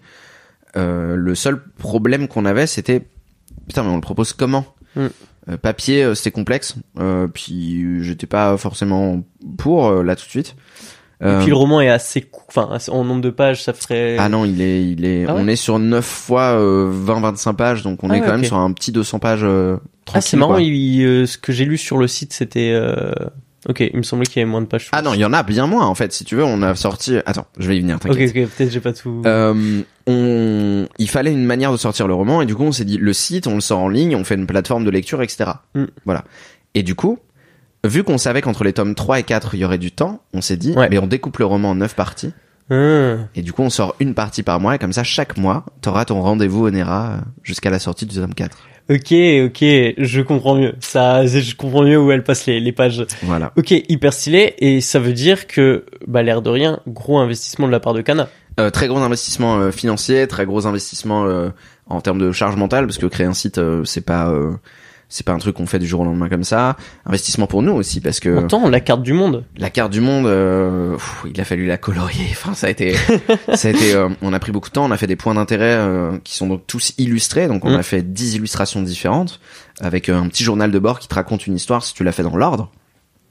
Euh, pareil, ça a pris un peu de, un peu de temps à faire. Et du coup, bah, ce travail de connivence entre Kana, Fede et moi euh, a permis, a permis euh, l'émergence de sites dont on est, on est super fiers. Quoi. Il est hyper stylé le site. Ouais, et l'élu Franchement, de euh, Federica animé là au début, c'est pépite. Contre le, le, le cauchemar. cauchemar. ouais. Ouais, exact. Le cauchemar rouge là. Hyper stylé. Je suis d'accord. Et est-ce que ça, parce que toi, quand t'as, t'as vu Timothée, Mm. à la base, tu lui racontes une histoire. Ouais. Qui est, donc, comme on disait, Onera aujourd'hui, c'est les préquels de cette histoire. Ouais, tout à fait. T'as signé pour 4 tomes parce que justement ton histoire était conséquente dans tout un univers et tout. Qu'en est-il aujourd'hui? Euh, et ben aujourd'hui, euh, aujourd'hui, je, je peux enfin le dire, mais aujourd'hui, on sait que Onera devient une série longue. Une série longue. Voilà, ok, hyper stylé. Euh, hyper stylé, mais hyper stylé. Merci à, à vous, parce que en fait, c'est le, c'est les ventes. Hein, on va pas se mentir, c'est les ventes qui, qui ont déterminé euh, le fait de pouvoir faire une suite ou pas. Mm. Euh, et ça, Onera a assez bien marché pour que euh, Kana investisse dessus euh, pour pour en faire une série plus longue, une série fleuve, si on peut dire. Mm. Et du coup, euh, du coup, on est très content parce qu'on va enfin pouvoir euh, raconter cette euh, cette histoire que j'ai pitchée à Timothée il y a des années, cette histoire que euh, que Federica connaît et qui finalement est la, la entre guillemets la véritable histoire d'Onera. Mhm. Donc on est très très content de de pouvoir faire ça. Euh, le, le tome, les tomes, il y a des tomes qui sont déjà scriptés à l'heure à l'heure à, à laquelle on enregistre, sûrement plus. Euh, maintenant que tu as sorti le podcast et tout, mais euh, Mhm. mais voilà. Donc euh, très très content. On est on est on est pff, aux anges. Beaucoup d'appelés et peu d'élus hein, pour euh, avoir euh, Un, une- un renouvellement? ouais, ouais, c'est assez rare. Euh, nous, on était très contents parce que ça veut dire que les lecteurs nous ont fait confiance. Ça veut dire que euh, tout le tout ce travail qu'on a euh, euh, qu'on a achevé, bah justement, tu vois, tout le truc de, de- le roman, la carte, tout ça, tout cet investissement en fait a, a réussi à porter ses fruits. Mhm. Et pour nous, c'est très cool de, de pouvoir partager ça avec vous euh, maintenant. C'est vraiment un truc de, euh, on a fait le truc dans notre coin. En plus, on l'a vraiment fait dans notre coin pour le coup. Euh, et c'est un peu la preuve que euh, euh, lâchez pas en fait. Si tu lâches pas et que tu arrives à faire ton truc et que tu t'y mets à fond, tu vois, tu parlais d'investissement tout à l'heure. euh, je suis assez euh, fier de nous euh, avec Fede et, euh, et euh, Kana de, de nous être investis autant et de de finalement voir que euh, en fait c'est ça la solution, c'est de, Mhm. de s'investir à fond et, euh, et qu'au final ça finit par marcher, tout en étant aussi fier d'avoir touché un, un lectorat fidèle qui qui nous suit depuis longtemps et qui du coup euh, bah là ça fait plus d'un an maintenant que, que que le podcast sort, on est un peu plus d'un an de sortie. Ça fait un an que les lecteurs nous suivent, ça fait un an qu'ils nous font confiance et euh, on a envie de leur dire euh, promis euh, la suite des aventures euh, venez avec nous, ça va être génial. C'est hyper stylé. Ouais, c'est trop cool. En vrai, moi, je suis, je suis super content pour vous parce que, bah, Euh, merci. franchement, ça, ça régale. Et comme tu disais, enfin, je trouve, tu vois, c'est aussi une prise de risque que t'as fait parce que déjà, t'avais ce, ce parti pris de faire une histoire qui rentre pas dans les, les codes actuels Ouais. euh, qui sont entre guillemets populaires et qui sont normalement la norme. Ouais. T'as fait ça, mais t'es aussi free, euh, je disais tout à l'heure, de mettre tous tes œufs dans un seul panier. Pour un auteur, c'est c'est quelque chose, tu vois. Enfin, c'est de l'investissement. On c'est euh, ça va faire une boucle si on reprend le sujet, mais je trouve que c'est c'est beau, tu vois. C'est genre t'as pris des risques, t'as été à fond et finalement euh, au bout d'un moment ça paye quoi. Mais je pense que en fait le, le, le truc il est là, c'est euh, ton degré d'investissement dans une œuvre, je pense, détermine au moins 50% de son succès. Après il y a aussi beaucoup d'autres facteurs. hein, Il y a sûr, beaucoup d'autres facteurs, mais je pense qu'il y a bien 50% qui viennent de toi à la base et de, de comment tu décides de traiter le truc, quoi. Ok, bah incroyable. Et du coup là on se retrouve avec euh, Onera qui va être adapté en série longue, donc méga stylé. Yes. Et entre temps, il s'est déroulé 4 tomes, beaucoup d'années finalement, parce que tu, pré- tu présentes quand à Timothée? C'était en quelle année? 2020 2018. 2018 2018, je le présente à Timothée, on signe en 2019. Ok, et t'avais présenté à Timothée, t'avais déjà euh, ce côté script. Et Ouais. ça, c'est un truc que je voulais aborder parce que dans ce podcast, on a eu beaucoup de personnes qui dessinaient. Ouais. Donc souvent, euh, voilà, euh, tout seul. Donc on a un peu, ils ont partagé leur méthode, tout ça. Moi, j'aimerais bien, si t'es d'accord avec ça, Ouais. que tu partages ta méthode euh, d'écriture. Qu'est-ce que tu rends à Federica? Comment tu t'organises un peu ton organisation personnelle, que ça soit en temps, tu sais, journalier, semaine, mais aussi dans ton travail. Euh, en fait, moi, je fais des scripts comme on fait des scripts de films parce que euh, c'est comme ça que j'ai appris à les faire. Donc, euh, t'as vraiment euh, des séquences extérieures, jour, tel endroit. Euh, je fais des suggestions de, de plans, d'échelle, Mm. euh, plans sur euh, Aran en contre-plongée, Sortant de la cave. sortant de la cave, etc. Bah, c'est exactement mot pour mot euh, ce que j'avais écrit euh, ce truc-là. La lune en fond, les ruines sur la pour droite. Tama Ouais. Pour les premières pages, ouais. Et, euh, et finalement, bah, euh, suit ce truc-là. Et la règle qu'on a tous les deux, c'est vraiment, si tu penses que tu as une meilleure idée de suggestion de plan d'échelle, etc., surtout, Mm. fais-le. Le truc principal sur lequel je sais que moi je suis nul, et c'est normal parce que du coup, euh, bah un, le dessin n'est pas mon domaine d'expertise, et deux, j'arrive vraiment pas à faire d'image mentale, ce qu'on disait tout à l'heure, Mm. euh, c'est le découpage. Euh, moi j'essaie de, de suivre la règle de euh, une info ou une action par page. Mais potentiellement, il y a des fois où je le fais mal, où il y a des fois, bah, cette in- info ou cette action, le show don't tell va permettre de la mettre et de pouvoir inscrire une deuxième info dans la même page. Pour ça, euh, je laisse une marge à Federica de mes scripts font selon mon découpage, parce que chaque séquence pour moi correspond à une page. À chaque fois, je fais extérieur jour, extérieur jour, machin. Ça, c'est- l'équivalent de une page pour moi. Ok. Je fais en moyenne 150 en découpage, ce qui laisse au moins 50, 50 de pages de marge, battement à Federica. Mm, mm, Et en vrai, jusque là, bah, ça tombe à chaque fois nickel. mm. Donc je sais que, tu vois, j'ai quand même 50 pages où je définis mal. Ouais. Donc ça veut dire que je vais essayer de bosser, euh, de bosser sur ça. Euh, C'est ma, ma plus grande lacune, c'est cette incapacité à, à pouvoir euh, euh, clairement évaluer un nombre de pages, un nombre de séquences en fait. Donc j'essaie de bosser là-dessus. Après pour Fédé, mes scripts sont assez séquencés et assez euh, euh, décrits pour que euh, ça fasse un pré-mâché de storyboard pour elle. Si elle suit mes indications à la lettre, elle a pas à se creuser la tête sur trop de trucs. Voilà. Ok, je vois. Et, et du coup, euh, si je comprends bien, donc tu disais, euh, tu poses un lieu, une ambiance, quelque chose comme ça, Ouais. par page. Ouais. En gros, t'écris ça, tu les enchaînes comme ça, avec les dialogues, j'imagine aussi. Ouais, bien sûr. Dialogue avec intention à côté de, de- du personnage. Donc par exemple, énervé, non, non, Ouais, non, ouais, exactement. Et j'essaye d'expliquer pourquoi. Énervé, euh, entre parenthèses, énervé parce que. ok. Voilà. Ça veut dire que aujourd'hui, t'écris pour un manga, mais à tout moment, tu pourrais écrire pour n'importe quoi d'autre, en fait. Ouais, tout à fait. Euh, J'écris déjà euh, pour euh, pour d'autres médiums. Oh, cool. Voilà. Trop cool. Ouais, ouais, je suis content. Ok, bah hyper stylé. Donc un jour, euh, Cabo Cinéma. Euh, cinéma, je pense pas. Je pense que j'arriverai pas. euh, ce qu'on disait tout à l'heure, un, long métrage, je pense que j'y arriverai pas. Ou alors, faudrait que ce soit un, un univers que je connais et que je maîtrise. Quoi. Genre un Dragon Ball Evolution donné à... Wow. Waouh. Allez, je quitte le podcast. ça te régalerait pas ça. Non, je pense, je vomis. Ouais, je m'étonne. Incroyable. Ok, donc euh, ça c'est comment tu structures ce que tu rends à Federica, ce que tu fais valider à Timothée. Alors, ce que je rends d'abord à, à Federica et oui, ensuite ce que je ce que j'envoie à. Timothée. Ah, avec Fede, on fait toujours une pré. euh, Vous faites un storyboard ou? Non, non, on fait toujours un pré-shot Ok. avant. Je vois avec elle parce qu'elle est quand même impliquée ouais. sur la partie créative du projet, euh, à vraiment à 2000%. Donc, euh, je vois avec elle si euh, pour elle tout paraît cohérent, etc. Parce que c'est elle ma première lectrice en fait. Ouais. Euh, donc, c'est important pour moi parce que si elle aime ce que j'ai fait, pour moi, c'est c'est la première validation et c'est ce qui compte le plus. Euh, D'abord Fede, euh, si Fede me dit, eh ben là peut-être ce dialogue-là euh, ou euh, pas clair, mal placé. enfin, Ouais, voilà. Est-ce que cette scène-là, on la ferait pas à tel endroit et tout. Euh, En général, on en discute. Puis si j'ai des modifs à faire, je les fais. Et ensuite, je les envoie à Timothée, qui va me faire le même retour. Ok, je Voilà. vois. Ok, donc ça c'est comment tu t'organises de manière euh, dans ton écriture. Ouais. Euh, Est-ce que avant de mettre sous forme de, de Script. script, t'as quand même un petit truc où tu, tu notes tes idées, tu Euh, non. t'as pas non, pas je- un genre de bloc-notes ou Euh, j'avais un, j'avais un, pour le premier tome, j'avais un, un immense bloc-notes que j'ai baladé avec moi partout. Euh, il a une tête maintenant, mon gars. C'est, euh, c'est vraiment, il est pas, il est pas possible quoi. Ah ouais, c'est, euh, je pense, c'est, c'est un origami le truc, tu vois. Ok. Il est plié en mille. Et euh, je prenais mille notes euh, dessus, mais c'était, en fait, c'est pas des notes pour l'histoire ou le script, c'est vraiment des notes sur l'univers. Ouais. Où euh, je me dis ah mais telle idée, j'aime bien pour l'univers, etc. Maintenant. Euh, avec euh, ça fait quand même des années qu'on travaille sur Onera l'univers en vrai je le je le connais j'ai plus besoin de regarder mes notes etc mais c'est toujours rigolo euh, de regarder mes premières notes sur Onera et euh, et de me dire euh, putain mais ça part de là c'est fou quoi tu vois c'est rigolo de tu fais un, un peu un, une rétrospective du Ok. truc et c'est marrant à, à, à relire Ok, bah et euh, hyper cool.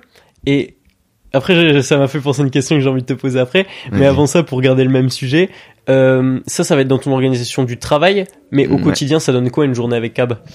Euh, ça dépend. Une journée avec Cab où je script, ça va être, euh, je me lève euh, entre entre 10 et 11 heures. Mais attendez, vous allez comprendre pourquoi après. Je suis pas si feignant que ça. euh, de, on, de euh, tout le matin, je fais tout ce qui est administratif. En général, tu reçois des mails, tu reçois des plannings, tu Mm. reçois euh, des demandes de validation euh, pour euh, pour des trucs ou euh, Pour les conventions aussi. pour aller en convention, t'as des fiches à remplir, euh, t'as euh, Steph, Oscar ou Zara qui, qui travaillent chez Canin, qui sont la dream team de com, euh, qui t'envoient bah, tes plannings de dédicaces où t'as envie d'aller, euh, t'as des trucs, t'as forcément plein de papiers à faire. Ça c'est un truc que je fais le matin, je valide euh, si Federica m'a envoyé des trucs et tout. Mm. Euh, je fais deux trois recherches, je vais sur les réseaux sociaux euh, parce que euh, il faut checker un peu ce qui se fait. Euh, si euh, si il y a un animé qui me branche ou un manga que je lis, euh, à ce moment-là, je bois mon café en faisant ça. Mais pareil, un peu de, j'ai du mal maintenant à ne pas le faire de manière professionnelle. Il y a un truc euh, T'es toujours dans l'analyse un peu? dans l'analyse et surtout de me tenir au courant de ce qui se fait parce que euh, bah parce qu'en vrai j'ai j'ai 30 ans pour de vrai et qu'il y a un truc de peut-être que je je j'ai pas envie de devenir has-been, tu vois. Ouais. Pour de vrai, j'ai envie de suivre un peu ce qui se fait.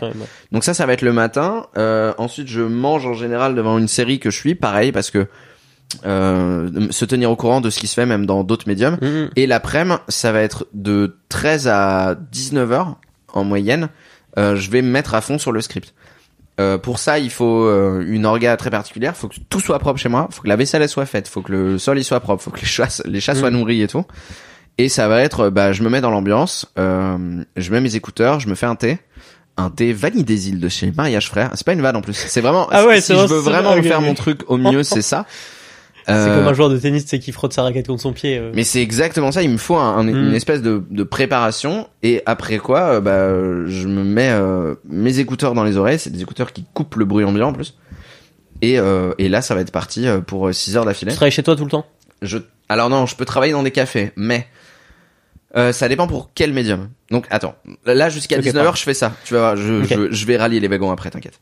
Euh, jusqu'à 19h je vais faire ça. Ensuite je vais faire une pause. Euh, je vais euh, ou aller faire un tour, ou euh, m'occuper de mes chats, sortir avec des potes, euh, voir ma sœur, enfin bref, euh, faire des trucs quoi. Tu fais ta pause. Je fais ma pause et en fait je vais reprendre à 23h jusqu'à 3-4 heures du matin Ok. où je vais continuer et en général ce que je fais c'est que je me relis à ce moment-là. Il s'est passé quelques heures, j'aime bien avoir un Tu recul. as sorti la tête du guidon. Ouais, je relis ce que j'ai fait avant même de continuer. Mm. Si ce que j'ai relu me convient, je continue. Si ce que j'ai relu me convient pas, je vais passer des heures à faire euh, des retouches, etc. Et euh, peut-être même que ça va me frustrer et que je vais pas continuer d'écrire. Parce que je me serais dit, attends, peut-être aujourd'hui, c'est ma- pas bien ce que t'as fait, t'étais peut-être pas inspiré, remets à demain. C'est pas grave. En général, de toute façon, je suis toujours ok au niveau deadline, donc euh, là-dessus, je suis ok. Et donc, bah, jusqu'à 3-4 heures du match, je vais faire ça.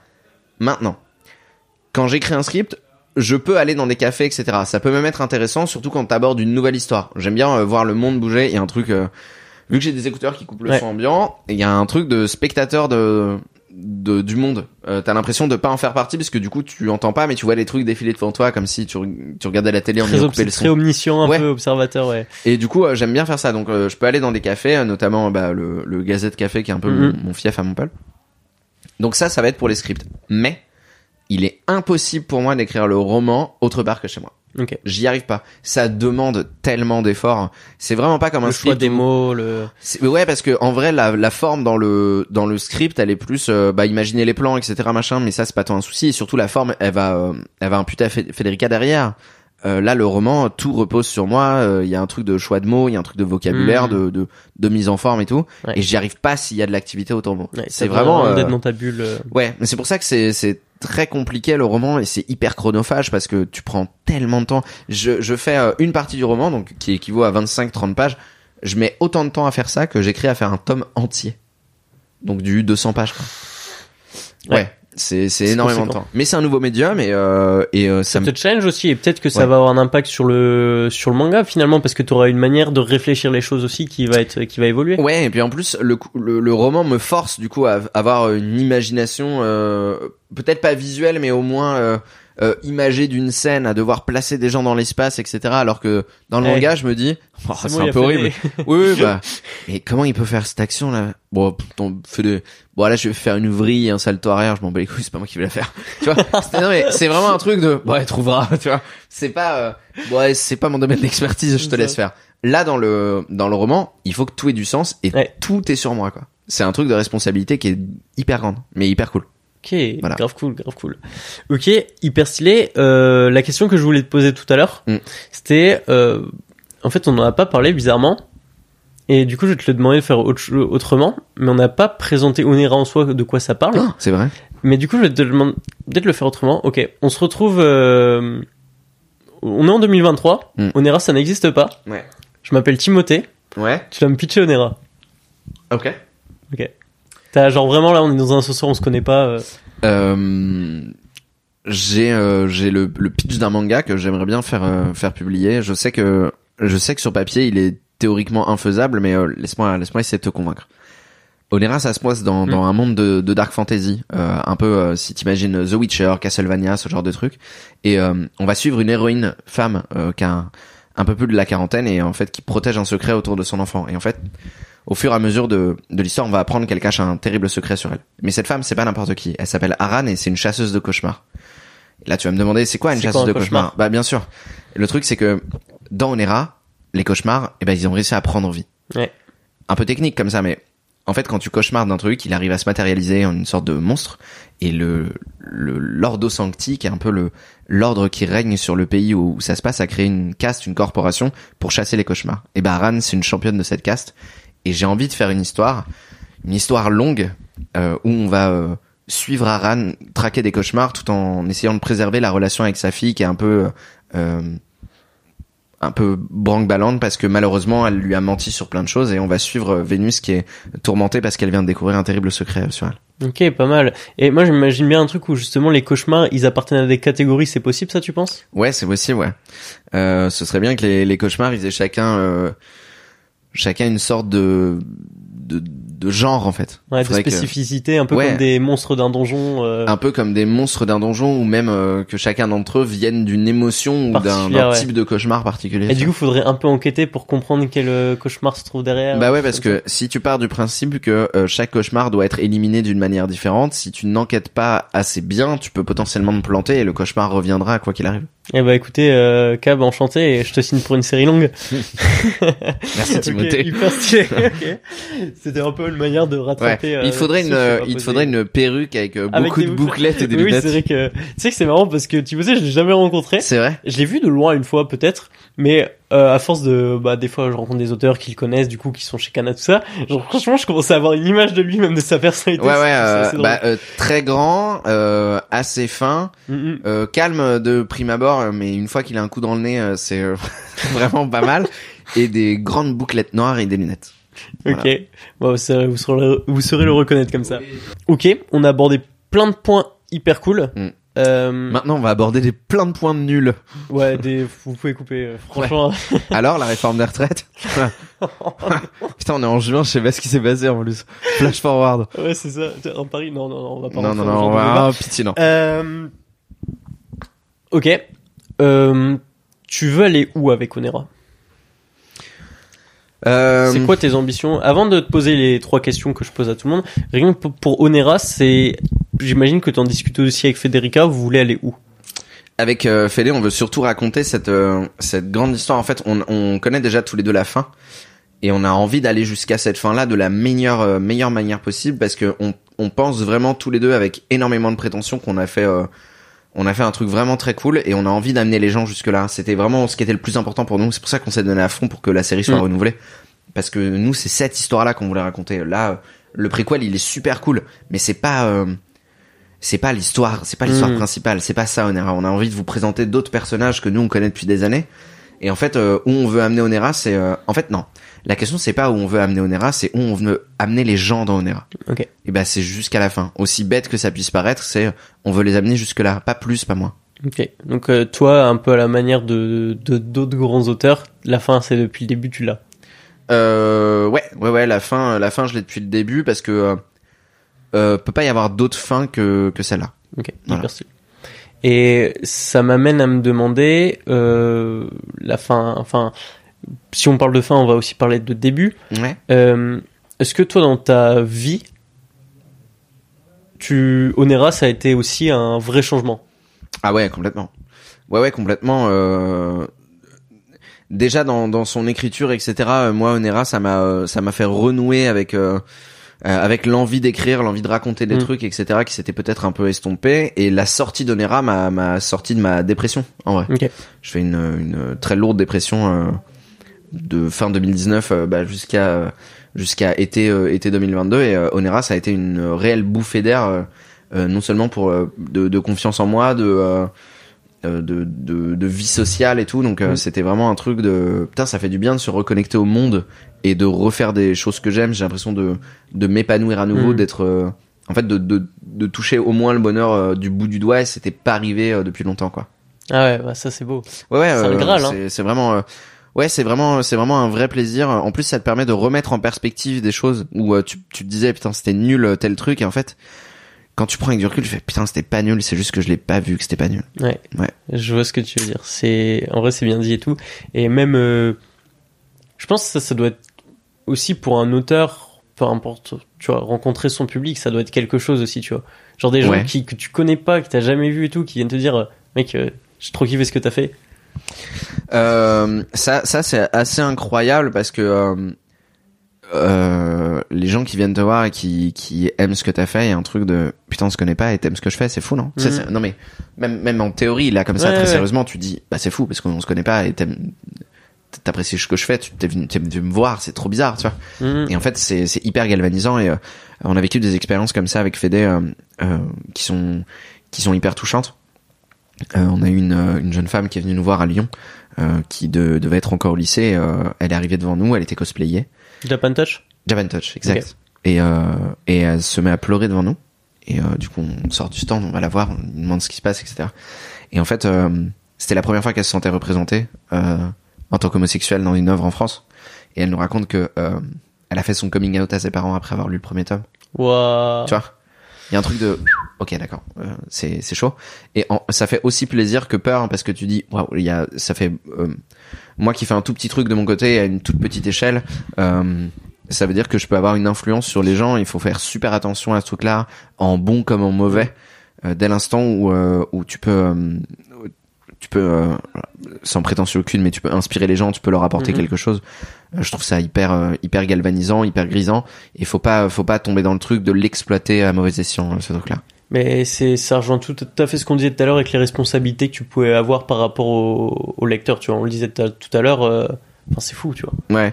Et tu vois, hier, euh, j'ai un super exemple, c'est que hier, j'ai eu, j'ai eu un petit gars qui est venu nous La voir. de en- festival. Ouais, au. Fan Festival, j'ai eu un, un petit gars de 13 ans qui est venu nous voir, euh, qui nous a présenté, euh, un, présenté un peu ce qu'il faisait. Et il dessinait, mais Hyper bien. hyper bien. Euh, et du coup, je lui ai dit de, de, de continuer et je lui ai filé, euh, j'ai demandé à Cana avant, mais je lui ai filé un tome de Monster et un tome de Pluto.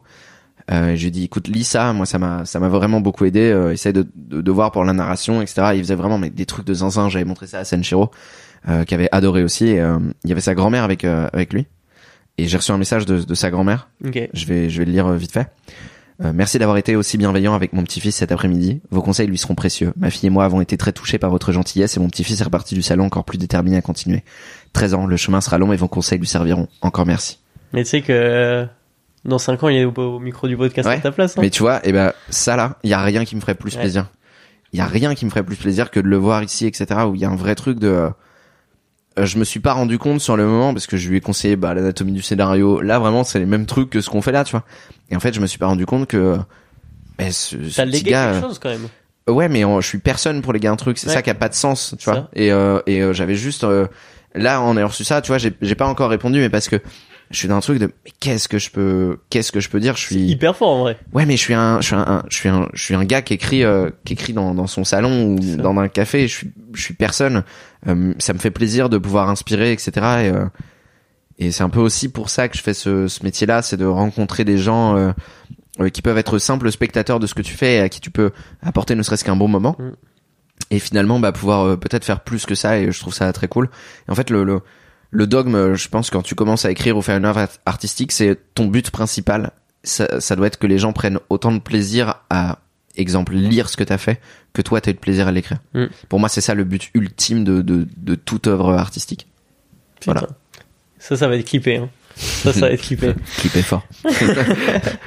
non, incroyable. Bah, franchement, euh, c'est, c'est des beaux mots. Et tu vois, je trouve que ça fait une belle transition justement sur ma question. euh, c'est quoi ton One Piece? Ah là là, c'est quoi mon One Piece euh... Je crois que j'en ai pas tellement en fait. euh, là, euh, bon, euh, on est en juin, c'est ça à peu près. Ouais. Normalement, on est en juin. On est, on est en juin. Je peux pas, je peux pas encore en parler, mais mon One Piece, je le, je, je touche du doigt sur sur plein de trucs. Mon, mon One Piece s'est transformé parce que à la base c'était sortir les quatre premiers tomes d'Onera. Bon Ok. bah finalement il y a une suite. Sortir un roman qui serait lié serait fou non? Bah c'est fait. Euh, ce serait de ah putain mais viens je fais une série audio avec Adeline Chetaille dans le rôle d'Onera. Ah bah c'est fait aussi. Euh, bah viens je fais un album alors. Bah c'est fait. Et en fait mon One Piece euh, euh, je crois qu'il évolue et je crois que je le je le trouverai jamais parce que il y aura toujours autre chose à faire et euh, et je trouve ça euh, super cool. En fait je pense que ça dès l'instant où je trouve le, le One Piece ce serait bah j'ai plus rien à faire et c'est game over quoi. En fait, le One Piece, c'est plus le chemin que la destination. Parce que d'avoir un ouais, truc, là. Ouais, ouais. Oda, Oda fera pas ça. Heureusement qu'il le fait pas parce Oh, que sinon je pense que je vais moi-même lui dire, mec, t'as déconné. T'as- déconné. Là, c'est pas possible. Tu arrêtes. Non mais je vois, je vois clairement que t'as peut-être pas ce, ce encore, enfin, ce truc où te dire, euh, faut que j'aille à cet endroit précis et tout, mais là tu te, enfin, tu apprécies l'avancée que tu arrives à avoir et, et finalement t'as des objectifs peut-être euh, à plus court terme, Ouais. mais qui viennent construire un tout quoi, qui construisent en fait le, le cap que tu seras dans dans cinq ans ou. Exactement. Exactement. Donc, euh... ouais, j'ai pas, j'ai pas tant de, de One Piece que ça. C'est plus, euh, bah, euh, le One Piece, ce sera ce qu'on, tu sais quoi? Le One Piece, c'est ce que les lecteurs m'accorderont de faire. Ok. Voilà. C'est bien dit. Je pense qu'on peut suffire de ça. Et du coup, ça m'amène sur mes deux dernières questions, qui sont la première. Cab, que recommandes-tu à nos lecteurs? En termes de vidéos, de séries, de mangas, de ce que tu veux Une recommandation euh, culturelle que tu as envie de partager, un truc que tu as lu, que tu as kiffé J'ai le droit à combien de trucs? Franchement, pour l'instant, j'ai pas mis de limite. Euh... Moi, je vais recommander un film. Euh, que j'aime beaucoup, euh, qui a été un peu un peu décrié malheureusement, qui s'appelle Cloud Atlas. C'est un film des sœurs Wachowski euh, que j'aime que j'aime d'amour, qui propose une une narration qui, est, qui a été très rarement vue, un espèce de scénario choral qui va s'imbriquer euh, les uns avec les autres et que je trouve euh, que je trouve incroyable, euh, qui qui en plus contient l'une des des, des punchs de cinéma que j'aime le plus au monde, où euh, je, je contextualise vite fait, mais c'est un, un beau-fils qui doit reprendre l'affaire de son, bah, de son beau-père euh, qui fait de la, euh, de la traite d'esclaves. Ok. Et, euh, et lui, durant son voyage pour euh, venir à cet endroit-là, euh, le beau-fils donc a été euh, sauvé par un noir euh, dans, dans, dans la cale du bateau. Il était malade, etc. Et euh, il refuse auprès de son beau-père. Il dit non, non, je reprendrai pas, je reprendrai pas ce truc-là. Pour moi, les hommes sont égaux. Et son beau-père euh, le, le prend en aparté. Il lui dit mais vous vous rendez compte que ça existera toujours. Il y aura toujours des inégalités. Il y aura toujours, il y aura toujours des supérieurs et des inférieurs, etc. Et tout ce que vous ferez ne sera jamais rien plus qu'une goutte d'eau dans l'océan. Et le gars le regarde et lui dit mais qu'est-ce que l'océan si ce n'est une multitude de gouttes d'eau? Et tu vois cette punch là, moi j'ai fait ah ouais ça me parle. C'est bateau, mais il y a un truc de ah ouais donc on peut agir à, à notre petite échelle et changer les choses. Et si tout le monde agit à sa petite échelle, Et c'est euh, et c'est exactement ce que raconte le film sur plein de trucs puisque c'est de la SF en puissance qui va se balader dans différentes timelines et tout Mhm. et c'est incroyable. Ok. Donc ça c'est ce que je recommanderais en en film. Tu peux Euh, redonner le, le titre C'est Cloud Atlas. Cloud Atlas. Euh, ok. cartographie des nuages, qui est, ce qui en plus bénéficie d'une super musique, c'est l'adaptation d'un roman génial. Ok, super. Euh, et je vais conseiller un roman que j'ai découvert il y a quelques années pendant l'écriture d'Onera qui s'appelle euh, Le nom du vent de Patrick Rossus. Ok. Superbe, euh, superbe euh, roman de fantasy que je trouve incroyable, digne héritier de ce que faisait Moorcock, ce qu'a fait Sapkowski, euh, euh, Pratchett, etc. C'est vraiment trop trop bien. Euh, voilà. Et en manga, euh, je vais faire une recommandation que je ferai encore et toujours. Je vais en faire trois. Euh, ça va être un trio, mon trio à moi, c'est euh, euh, Berserk, Monster, Full Metal Alchemist. Euh, c'est des œuvres auxquelles j'ai du mal à trouver des défauts. Euh, je trouve que Urasawa est un génie. Il a fait l'un des meilleurs thrillers, tout médium confondu. Je trouve que Berserk est un est un vent nouveau dans la dark fantasy à l'époque où c'est sorti. Et encore maintenant, c'est un pilier de ce que c'est. Et Full Metal Alchemist euh, est un récit euh, un récit que je trouve euh, brillant, euh, qui arrive à traiter de, de de choses très shonen et qui en même temps va proposer différents degrés de lecture et une conclusion que je trouve magistrale. Hyper cool. Bah, de toute façon, euh, quand je suis passé au stand Kana, euh, c'était samedi, tu m'as dit direct, Monster. Monster. Monster incroyable, faut vraiment euh, lire. De toute façon, euh, globalement, ce que fait Urasawa est, euh, est euh, très très très très chouette. Hmm, Donc euh, ouais, Monster Fort plutôt aussi. Euh. Mais s'il faut choisir Urasawa, bien sûr, je pars sur Monster. incroyable. Voilà. Et ça m'amène à, à la toute dernière question. Euh, Il y a des auditeurs. Je te laisse l'opportunité de leur donner un conseil. De ton expérience, un conseil de vie, de ce que tu veux. Ouais, ouais, ouais. euh, j'en ai un, euh, j'en ai un qui qui sera, euh, qui je pense est un bon conseil euh, avec euh, autant de prétention que je peux en avoir. Si vous avez envie de faire des trucs, faites des trucs. Il y a rien qui vous en empêche. Si vous avez envie de faire du podcast, faites du podcast. Mm. Si vous avez envie de faire du manga, faites du manga. Il y a rien qui peut vous arrêter si ce n'est vous-même. Euh, continuez encore et toujours. Vous allez vous planter. Partez du principe que vous allez vous planter. C'est pas grave parce que bah parce que c'est comme ça qu'on réussit. Toi, si t'en es là aujourd'hui, c'est parce que euh, t'as eu la volonté de, de de faire ce que tu fais. Je sais pas Mm. si t'as déjà expliqué aux gens euh, comment tu faisais tes interviews et tout. Non, du tout, jamais. Et bah pense que ça sachez. fera l'objet d'une vidéo. Bah hum, ah ouais, ok. Ouais, non, je veux dire. j'ai ah. j'ai pas rien prévu. Et bah sachez que en plus en plus d'être un gars hyper professionnel qui euh, contacte euh, les gens euh, et leur propose euh, leur propose de participer au podcast. Ce que Charles fait, c'est que il va les voir dans, dans leur ville. Ça veut dire qu'il se déplace à chaque fois. Il va proposer aux gens euh, de pouvoir se poser pour prendre un café, pour faire connaissance, parce qu'il veut pas que euh, la caméra soit un obstacle dès le départ. Et on va d'abord faire connaissance euh, l'un avec l'autre. Et euh, moi, j'aime bien les gens qui euh, qui ont de la passion comme ça et qui ont envie de faire des trucs euh, de, de cette manière-là avec autant de bienveillance possible et qui font la lumière sur euh, sur des gens qu'ils aiment. Voilà. bah, tu Donc, me régales, merci, euh, merci à toi Allez. Pour tout ça parce que franchement, tu gères de ouf. Est-ce que ce serait pas un super mot de la fin, ça? Si c'était un super mot de la fin. Eh ben, merci On reste beaucoup. Cab. Merci à toi pour l'invitation. C'est trop trop cool. bien. Si vous êtes ici, c'est que vous avez écouté le podcast jusqu'au bout. Et rien que pour ça, je vous en remercie. Aussi sur Spotify, vous avez désormais la possibilité de nous partager votre ressenti sur l'épisode dans l'espace questions et réponses que vous trouverez en dessous du bouton play. Alors, n'hésitez plus. Avant de vous dire au revoir, je vous invite également à vous rendre sur notre Tipeee où vous pouvez, si vous le désirez, nous soutenir. Sur ce, je vous dis à la prochaine pour un nouvel épisode de Pain sur la planche.